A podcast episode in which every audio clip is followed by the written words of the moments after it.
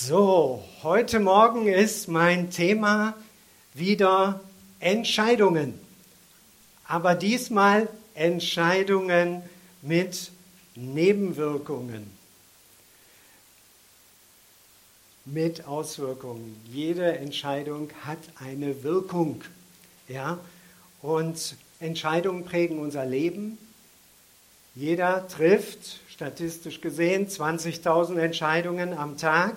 Die meisten machen wir unbewusst, aber ob bewusst oder nicht, jede Entscheidung hat eine Konsequenz. Und wir wollen uns heute einfach anschauen, was gibt uns Gott im Rahmen seiner Botschaft der Bibel für Hinweise, wie wir aus Entscheidungen, die Menschen getroffen haben, lernen können, dass wir sie nicht wiederholen, sondern dass wir gute Entscheidungen treffen. Wenn du dich entscheidest, in den Zug nach Bremen zu steigen, dann wirst du in der Regel irgendwann in Bremen ankommen und nicht in Frankfurt. Wenn du also nach Stuttgart wolltest, dann ist Bremen definitiv eine Fehlentscheidung. Eine Entscheidung mit Nebenwirkung. Du verpasst den Termin, du wirst Geld bezahlen, um ein neues Ticket zu buchen und du verlierst Zeit. Ich habe mal, das hatte ich euch vor kurzem mal erzählt, eine Entscheidung getroffen, ähm, Geld zu investieren. Hm, ich war damals, denke ich, etwa 30 Jahre alt. Äh, wir hatten drei Kinder, so und dann haben wir auch noch ein Haus gekauft und dann war 5000 D-Mark richtig viel Geld. Und ich habe eine Entscheidung getroffen, dieses Geld zu investieren, aber das war eine krasse Fehlentscheidung. Ich habe das Geld verloren, ich habe es nie wieder gesehen. Hätte ich mal auf meine innere Stimme gehört, denn die war da. Es gab so ein inneres Signal. Aber die Logik war so dominant, dass ich äh, einfach diese Entscheidung so getroffen habe. Und vielleicht ist es dir auch schon mal so gegangen. Ach, hätte ich doch. Ach, hätte ich doch vielleicht auf meine Eltern gehört. Ach, hätte ich doch mir Rat geholt. Ach, hätte ich doch das Produkt nicht gekauft. Vielleicht machst du gerade mal kurz innehalten. Wenn du möchtest, darfst du auch mit deinem Nachbarn kurz sprechen, äh, weil wir können ja auch voneinander lernen. Und vielleicht gibt es etwas mitzuteilen, wo du sagst, boah, das bräuchte mein Nachbar nicht zu wiederholen. Ach, hätte ich doch. Oder ach, hätte ich doch nicht. Kann auch sein.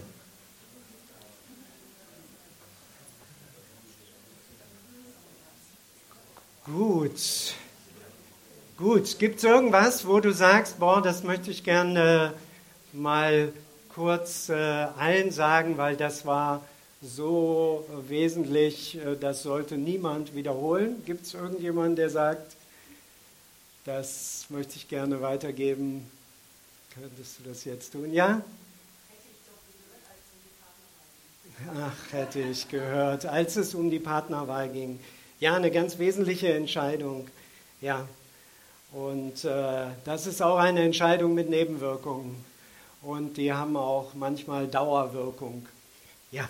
Aber das schauen wir uns gleich nochmal an. Und bevor wir hineingehen ins Wort Gottes, ein kurzes Video. Äh, macht mal gerade zwei Minuten das Video ab. Meistens gibt es noch viel mehr Möglichkeiten. Man sagt, in der Regel gibt es drei bis fünf. Ähm, aber wichtige Entscheidungen sollten wir nicht aus dem Bauch heraus treffen, sondern, ich meine, ihr seid heute im Gottesdienst, da geht es auch darum, wie beziehen wir Gott und seinen Geist in unsere Entscheidungsprozesse hinein, denn das ist so entscheidend zu hören, was sagt Gott dazu. Was mag es heißen, auch in dem Gebet, dein Reich komme, dein Wille geschehe. Gut, also Sprüche 24, Vers 25, eine Aussage, die es sehr klar auf den Punkt bringt. Denen, die gerecht entscheiden, geht es gut. Über sie kommt Segen und Glück. Die Bibel ist ja ein Buch der göttlichen Weisheit und daher bedeutet richtig entscheiden auch in die Übereinstimmung mit Gottes Willen zu entscheiden. Entscheidungen haben Konsequenzen, das haben wir eben gesehen und auch gehört. Und hier wird auch von einer Konsequenz gesprochen, nämlich über den kommt Segen und Glück. Und wer wünscht sich das nicht? Glück im Leben, Segen, solchen Menschen geht es gut. Und das wünschen sich ja alle. Die wichtigste Entscheidung, so ist meine Überzeugung, bedeutet einfach mal zu klären, möchte ich als Mensch mit Gott leben oder einfach so. Denn das Leben, das ein Mensch mit Gott oder nicht mit Gott führt, das ergibt sich nicht einfach so. Dafür braucht es einmal einen klaren Grundsatz, eine persönliche Grundentscheidung. Wem folge ich nach? Vor drei Wochen habe ich gesprochen, da ging es um Gott oder Geld. Und Jesus macht es klar, das kriegst du nicht zusammen. Irgendwann wirst du dich entscheiden für das oder für das. Gott oder Geld, das kommt irgendwann auf eine Spitze, wo wir uns positionieren. Oder bin ich mein eigener Gott? Egal wie ein Mensch aufgewachsen ist, es braucht eine persönliche Entscheidung. Das Leben mit Gott entsteht nicht per Zufall. Das können auch nicht unsere Eltern für uns treffen oder die Großeltern. Oder dass du in Deutschland jetzt hier bist, macht dich ja nicht zu einem Menschen, der mit Gott lebt. Ja, sondern das ist eine persönliche Entscheidung. Jesus Christus kam auf diese Erde, um zu zeigen, wie Gott ist, nämlich Gott ist Liebe. Schauen wir uns noch einen Vers an.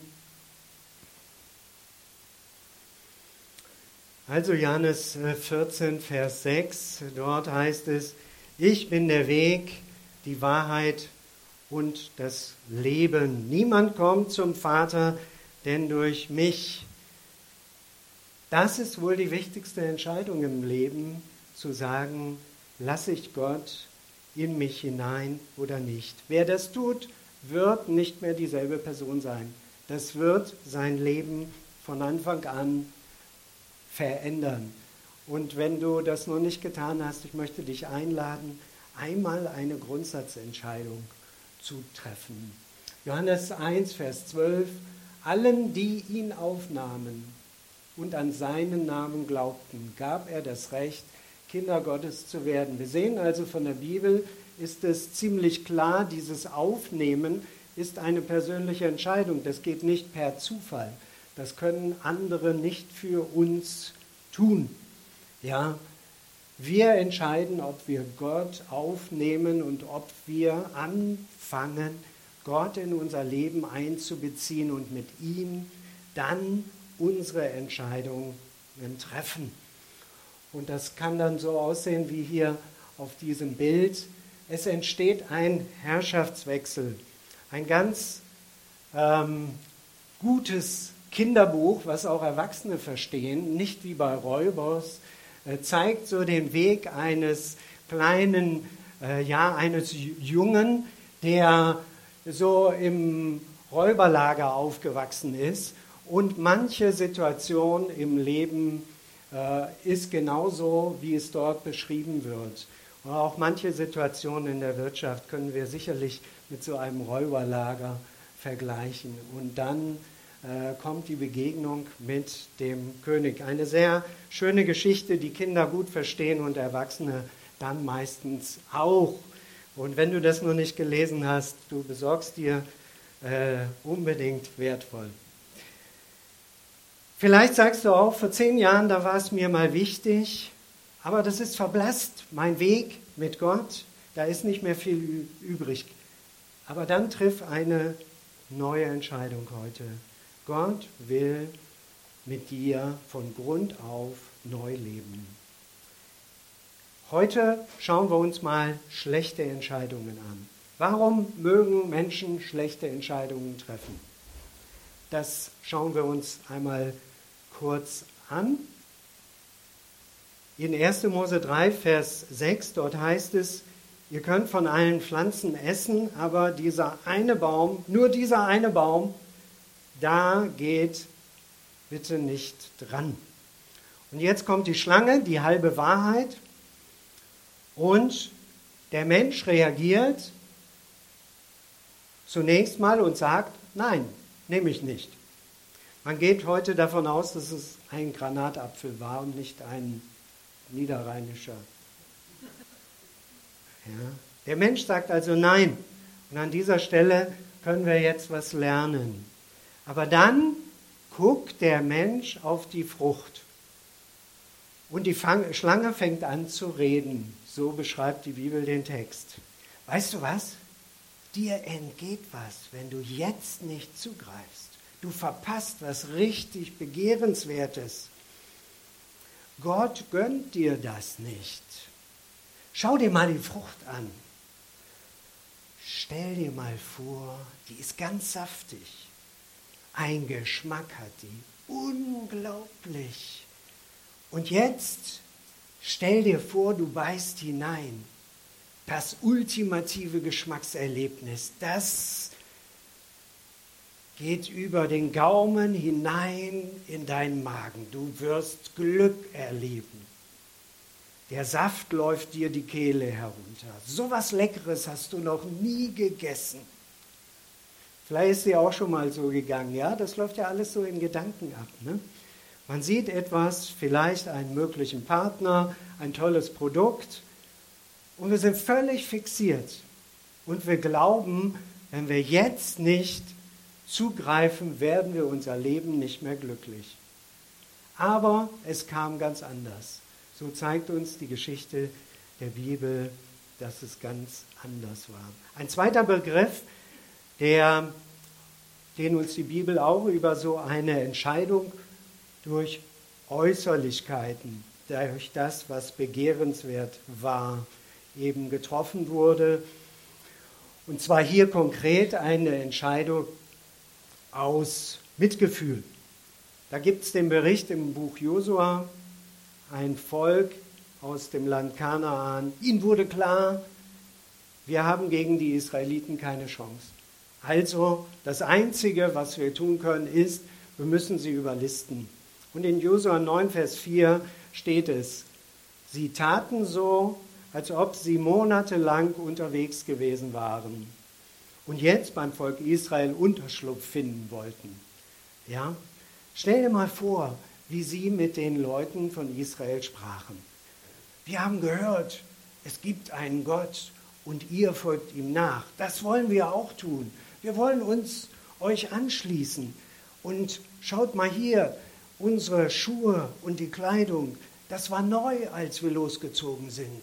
Und seht ihr, wie wir aussehen? Alles ramponiert, Monate sind wir unterwegs und unser Brot, alles zerbröselt, voller Krümel, das war frisch, das roch noch ganz gut, als es aus dem Ofen kam. Da sind wir losgezogen und sie machten so richtig die Show. Und die Israeliten machten einen großen Fehler. Sie fragten nicht Gott, sondern sie schauten auf das Äußere und trafen ihre Entscheidung. Und sie gehen ein Bündnis ein mit Menschen, das ihnen am Ende Ärger und Schaden bringt. Deshalb triff keine Entscheidung aufgrund des äußeren Anscheins. Wie schnell ist das passiert? Und danach der Irrtum und das Bewusstsein, das war es nicht. In der Regel haben wir so ein Empfinden, ich nenne es mal Gewissen. Das ist ein inneres Wissen. Und Gott möchte uns aufmerksam machen. Schauen wir uns noch eine andere Entscheidung an. Das sind Entscheidungen, die wir unter zeitlichem Druck treffen. Wenn dir jemand ein Ultimatum setzt, Du musst in der nächsten Stunde entscheiden, sonst ist es vorbei. Das hat viel mit unserer Gesellschaft heute zu tun. Ne? Black Friday, ja, bei Amazon, ja, und äh, wo auch immer sonst noch. Du musst jetzt entscheiden, sonst ist es vorbei, ja. Und wir sind immer auf der Suche nach dem guten Angebot. Die Schnäppchenjäger. So sind wir ganz häufig unterwegs. Kennst du ein anderes Wort für billiger? Outlet. Und dann gibt es Menschen, die fahren Kilometer oder suchen stundenlang und freuen sich riesig, wenn sie dann 10 Euro sparen, aber vergessen, dass sie natürlich noch 30 Kilometer fahren müssen. Es ist aber nicht mehr wichtig, weil das, die Verlockung, ich habe gespart, die ist so dominant, dass man das vergisst. Ja, Markus 4, Vers 7, eine Bibelstelle. Ähm, die Bibel beschreibt dort Menschen des Augenblicks. Proskairos ist das griechische Wort und äh, dieser Kairos, der Moment, an dem ich zugreifen muss, der wird in der griechischen Halbgötterwelt als ein Mann mit einem Zopf hier vorne ja, und so kommt bei uns der Spruch, ergreift die Gelegenheit beim Schopf. Das ist also so ein Halbgott, der hat den Zopf hier nach vorne, so ein Wuschel, und da musst du direkt zupacken, sonst ist der weg. Ja? Der ist unheimlich schnell weg. Ja, Proskairos, Menschen des Augenblicks, sagt die Bibel, Kaufe jetzt, bezahle später. Nutze die Gelegenheit. Ein einmaliges Angebot. Gerade jetzt. Und das sind auch heute Menschen, die gewohnt sind, schnell zu reagieren. Auch wenn Gott vielleicht kommt. Aber wenn Druck kommt, brechen sie sofort zusammen. 2. Korinther 4, Vers 18, dort heißt es, von Paulus, wir richten unseren Blick nicht auf das, was wir jetzt sehen. Das heißt auch hier wieder Proskairos, nicht auf diesen Augenblick und ich treffe keine Augenblicksentscheidung, wenn es um Wesentliches geht. Vom Marketing wird sowas heutzutage völlig ausgenutzt. Ja, Point of Sale, du musst da, wo die Menschen durch die Tür kommen, sie sofort fixieren und motivieren, jetzt zu entscheiden. Dann hast du den Deal gemacht. Event-Shopping, Erlebniskauf. Es soll alles zum Erlebnis werden und dann darf es auch etwas teurer sein. Du verpasst sonst den Genuss deines Lebens. Wenn also dir jemand sagt, du musst jetzt sofort entscheiden, mach doch einfach einen Schritt zurück und frag Gott. In Hebräer 11, Vers 25 finden wir jemand, nämlich den Mose, der es anders gemacht hatte. Und dort heißt es von ihm, Mose wollte lieber mit dem Volk Gottes leiden, als sich dem Genuss des Augenblicks, Proskairos, hinzugeben. Also auch er stand vor einer Entscheidung, wie lebe ich? Und er entschied sich, lieber mit dem Volk Gottes zu leiden. Also trifft keine Entscheidung unter Druck, denn jede Entscheidung hat eine Konsequenz. Schauen wir einen dritten Bereich an, das ist der Bereich der Gefühle. Nun, Gefühle sind so wichtig. Wir leben in einer Zeit, wo es darum geht, ja, große Gefühle zu haben. Ja, und wir sind motiviert, wenn wir das hören. Ah, hier kommt was, das erzeugt große Gefühle. Ja, da möchte ich doch auch gerne bei sein, weil das fühlt sich eben schön an. Hauptsache, ich habe ein gutes Gefühl. Aber Gefühle sind keine zuverlässigen Berater, wenn es um Entscheidungsprozesse geht. Ganz häufig bringen sie uns durcheinander. Die Bibel berichtet von vielen Entscheidungen, die aus dem Gefühl heraus getroffen wurden. Das bekannteste Beispiel einer Entscheidung aus dem Gefühl, wisst ihr, Alle. Hm? David. David, der Anbeter Gottes, der Mann nach dem Herzen Gottes, der trifft eine Entscheidung aus dem Gefühl heraus. Er sollte eigentlich an der Spitze seines Volkes sein, der Männer, die unterwegs waren, zu kämpfen, und stattdessen geht er spazieren. Und dann sieht er auf einmal eine Frau, die badet auf der Dachterrasse. Und jetzt kriegt er Gefühle. Und dann sagt er zu sich, ach, die will ich haben. Das ist die Gelegenheit. Verpasst die nicht, die Chance deines Lebens. Da greife ich doch zu. Und er trifft die Entscheidung. Sie endet mit Ehebruch, Mord und Tod des Kindes. Und von da an begleitet diese Entscheidung David für den Rest seines Lebens. Das kriegt er nie mehr wieder ausradiert. Gefühle schießen uns in den ersten Stunden richtig hoch, aber nach einer Nacht oder nach einer Woche sieht es oft ganz anders aus. Und deshalb ist es so wichtig, dass wir an diesen Stellen lernen, innezuhalten und nicht von unseren Gefühlen ja wegziehen zu lassen. Ganz wesentlich ist da wirklich zu sich selbst zu kommen, um mit Gott ins Gespräch zu gehen. Ein anderer Mann, das ist Simson, ein körperlich richtig starker Typ, ja, wohl der stärkste in seinem Volk. Nun, der hatte einen Händedruck, da tropfte noch aus einem Stein das Wasser, wenn der den zusammendrückte. Ja, aber seine ganze Lebensgeschichte wird von Gefühlsentscheidungen begleitet. Er war von Frauen immer wieder gefühlsmäßig angezogen und hatte keine innere Widerstandskraft. Was passierte? Es kostete ihn seine Spiritualität, seine Entscheidungsfähigkeit, seine Kraft, seine Beziehungen, sein Augenlicht und schlussendlich seinen frühen Tod. Es führte ihn in die Versklavung. Er war nicht bereit, seinen Gefühlen Grenzen zu setzen. Gefühle sind nicht schlecht, aber sie sind oft in Entscheidungsprozessen keine guten Berater.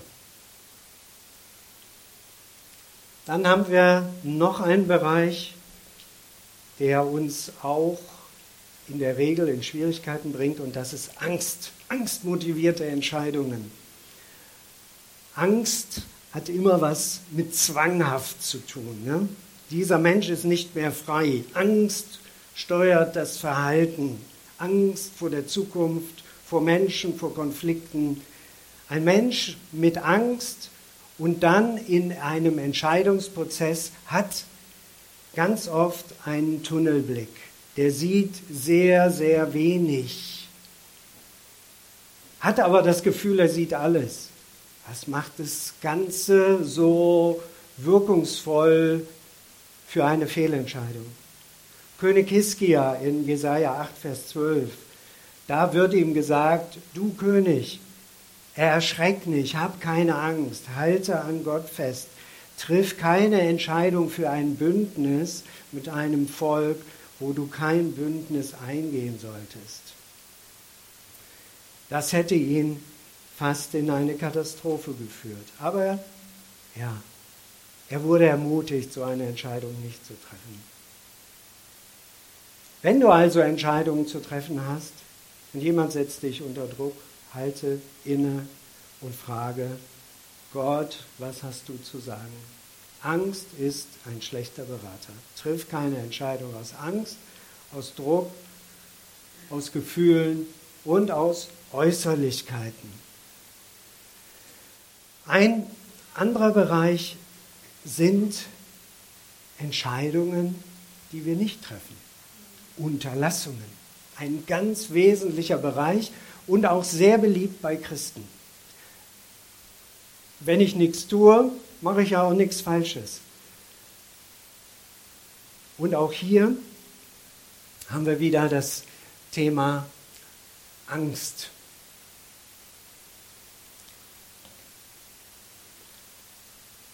Angst kann auf dieser Seite wie zu einer Lähmung führen. An sich ist die Lösung ja ziemlich einfach. Das Kaninchen ist viel schneller. Warum bleibt das stehen? Das Kaninchen ist viel schneller. Ist gar keine lebensbedrohliche Situation. Gar nicht. Aber die Fixierung, das hält Menschen auch heute oft zurück vor Entscheidungen. Angst vor Fehlentscheidungen oder die Konsequenz, die das hatte. Ein biblisches Beispiel ist der König Saul mit der Geschichte von Goliath, die wir auch alle kennen. Der König Saul hatte Angst. Das lähmte ihn. Und jeden Tag trat der Goliath auf, verspottete ihn und seine Soldaten und er war wie gelähmt. Warum? Weil er hatte Angst. Wie stehe ich jetzt da? Möchte doch eine gute Figur abgeben. Und er hatte Angst zu verlieren gegen diesen Riesen. Und an dieser Stelle möchte ich kurz innehalten. König Saul hatte Angst zu versagen. Und wenn wir über Angst sprechen an diesem Bereich, Angst, die uns lähmt und die uns fixiert, fixieren will, dann hat diese Angst einen Namen. Bei Saul war es dieses Angst vor Verlust, vor Versagen. Und wie heißt deine Angst? Wie mag deine Angst heißen? Was ist deine Angst? Wie heißt sie? Warum ist es wichtig zu wissen? Dann kann man ganz konkret das Thema Angst behandeln. Versagensangst muss man ganz anders behandeln als Angst vor Konflikten oder wiederum anderen Ängsten. Deshalb macht es Sinn zu verstehen, was ist die Angst, die mich schon so lange lähmt und wirkungslos macht. Wovor hast du Angst? Damit kann man arbeiten, damit kann man auch sich Rat und Hilfe holen. Die Lösung kam damals von einem Mann, der keine Angst hatte. Das war ein junger Mann, nämlich David. Der hatte in seinem Inneren nicht diese Angst und er war handlungsfähig, angstlähmend. Und er handelte im Glauben. Er übernahm Verantwortung da, wo die Ausgebildeten es nicht hinbekamen. So kann es auch gehen. Und viele Menschen übernehmen heute keine Verantwortung mehr, weil sie Angst haben. Was passiert? Wir leben in einer Gesellschaft, vielleicht habt ihr das auch gemerkt, es wird immer mehr von oben geregelt. Nur weil Menschen immer weniger Verantwortung übernehmen. Man will Freiheit, aber hat Angst vor der Arbeit, vor der Verantwortung, die damit verbunden ist. Und irgendwann guckt sich das irgendjemand von oben nicht mehr so an und greift dann ein und reguliert das dann. Entmündigung für mehr Sicherheit. Das wird heute gerade auch in unserer Gesellschaft gerne umgesetzt. Ja, deshalb gibt es dann überall Kameras und, und, und, und wir sagen Ja dazu. Wenn ich als Ehemann oder Vater in meiner Familie nur beliebt sein will und keine unangenehmen Entscheidungen treffe, dann wird irgendjemand anders irgendwann kommen und das für mich tun. Und geh mal davon aus, dass diese Entscheidung nicht so sein wird, wie sie ein vielleicht wirkungsvoller, liebevoller Vater treffen würde. Gerade unser Staat hat in unserem Leben enorm viel seit dem Zusammenbruch der DDR übernommen, enorm viel reguliert. 1989 waren die DDR-Bürger so froh, dass endlich die Kinder nicht mehr mit sechs Wochen bis einem Jahr in die Kita müssen. Heute, hier im Westen, sind wir dankbar, wenn die Frauen wieder ihre Sozialbeiträge selbst verdienen können und möglichst früh die Kinder abgeben. Aber eins ist wahr, in den ersten Jahren brauchen die Kinder in erster Linie die Mutter oder den Vater und nicht die Kita. Das ist wahr. Aber es wird heute völlig ignoriert und wir alle nicken da auch noch irgendwie zu, weil wir nicht mehr wahrnehmen, was passiert hier eigentlich. Ich spreche nicht von schwierigen sozialen Situationen, sondern so das ganz Allgemeine. Ne? Deshalb ist es so wichtig, dass wir wach durchs Leben gehen und erkennen, was passiert eigentlich um mich herum und dass wir Selbstverantwortung übernehmen. Auch im Umgang mit der Bibel delegiert man das gerne an die Kirche, aber die Bibel ist etwas, wo ich selbst mich mit auseinandersetzen darf. Und die Unterweisung der Kinder im Glauben ist nicht Angelegenheit in erster Linie der Kinderbetreuer in den Kirchen, sondern das legt Gott den Eltern ans Herz. Und ein letztes, worauf ich heute noch eingehen möchte, das ist das Thema Beziehungen und Freundschaft. Mein Netzwerk. Das hat auch viel zu tun mit Entscheidungen. Mein Netzwerk. Meine Beziehungen beeinflussen meine Entscheidungen. Das ist schon so. Zum Positiven oder auch zum Negativen. Ja, je nachdem, wie die Freunde unterwegs sind. In der Bibel wird uns von einem König berichtet, der die allerbesten Voraussetzungen hatte. Der König hieß Rehabiam, der Sohn vom Salomo. Salomo hatte das Reich in die größte Ausdehnung gebracht, in den größten Reichtum. Er hatte Top-Voraussetzungen. Ja? Und dieser Rehabiam ein Nachfolger, ja, der schwamm im Geld, im Silber, im Gold und was auch immer. Und dann wird er eingesetzt und er wird für eine Entscheidung gestellt. Wie willst du regieren? Hart oder gütig?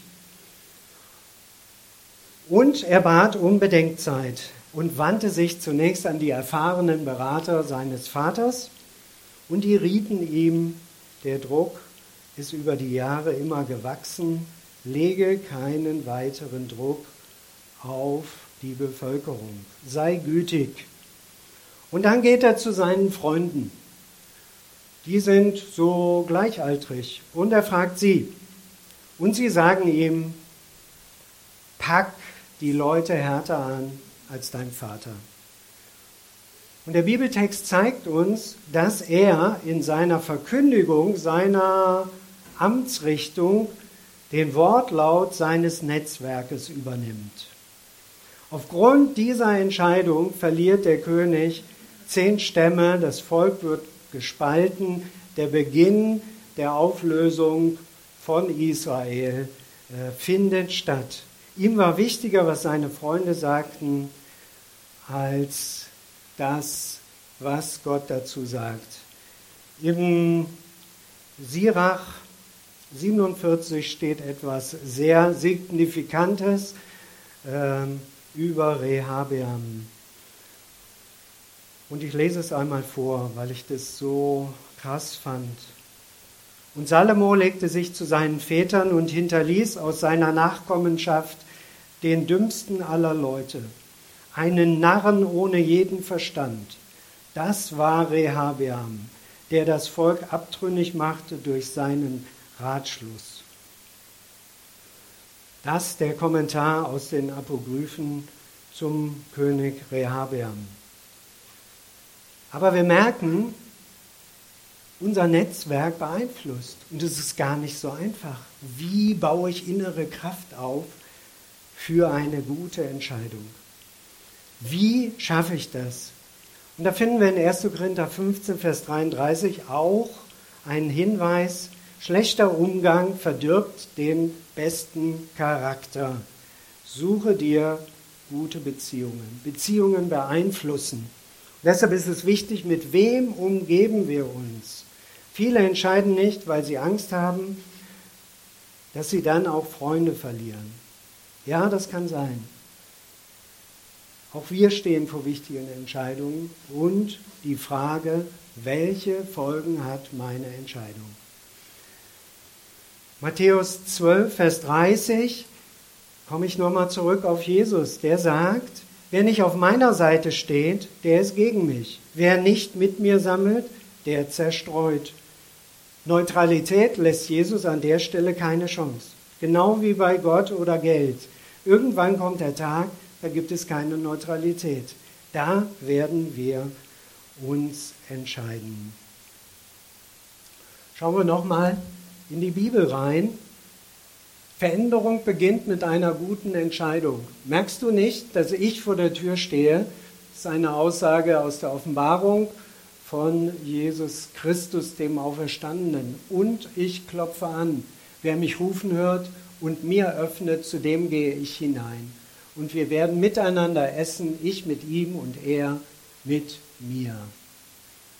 Und dieser Johannes 1, Vers 12 Text, doch alle, die ihn aufnahmen und an seinen Namen glaubten, gab er das Recht, Kinder Gottes zu werden. Veränderung beginnt mit einer guten Entscheidung. Wer in diesem Prozess mit Christus einsteigt, der bekommt eine gute Ernte. Buße bedeutet Metanoia, Umkehr, denken wie Gott denkt. Wir haben ganz oft so vielleicht solche Büßerbilder vor Augen, aber darum geht es nicht. Hier geht es um eine Umkehr, Metanoia, eine Verwandlung in unserem Inneren. Das geschieht, wenn wir Gott in unser Leben einbeziehen. Und wenn du deinen Bund mit Gott erneuern willst,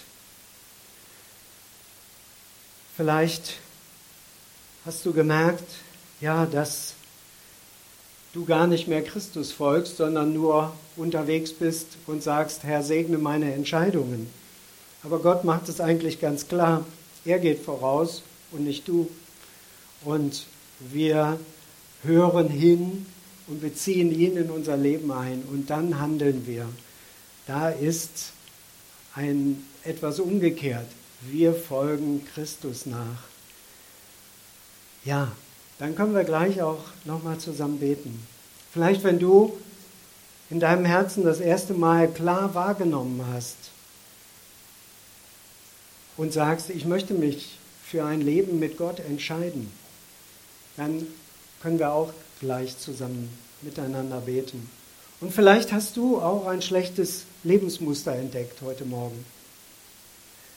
Diese Entscheidungen, die vielleicht aus einem dieser vier bis sechs Gründe getroffen werden oder auch laufen gelassen werden. Vielleicht von Gefühlen, Angst, Druck oder anderen Umständen, dann ist heute die Gelegenheit zu sagen, Christus, ich beziehe dich in mein Leben ein. Da halte ich mal inne. Und ich komme zu dir und ich möchte diese Verwandlung haben. Gott lässt sich gerne von uns ansprechen und er will mit uns durchs Leben gehen, dass wir Entscheidungen treffen, die gute Frucht bringen. Der Heilige Geist wird Ratgeber genannt und er will uns helfen und mit uns reden. Und dann gehen uns die Augen und auch die Ohren auf und wir nehmen wahr, hallo, hier gehst du zu weit, warte lieber, schau dir mal lieber noch was anderes an, das passt nicht zu dir. Und so können wir anfangen, mit Gott durchs Leben zu gehen. Das ist nicht mystisch, sondern ganz konkret und hat einen Alltagsbezug, der uns begleitet, ob in der Familie, für uns selbst, mit unserer Gesundheit oder auch in dem Firmenkontext, in Beziehungen. Ja,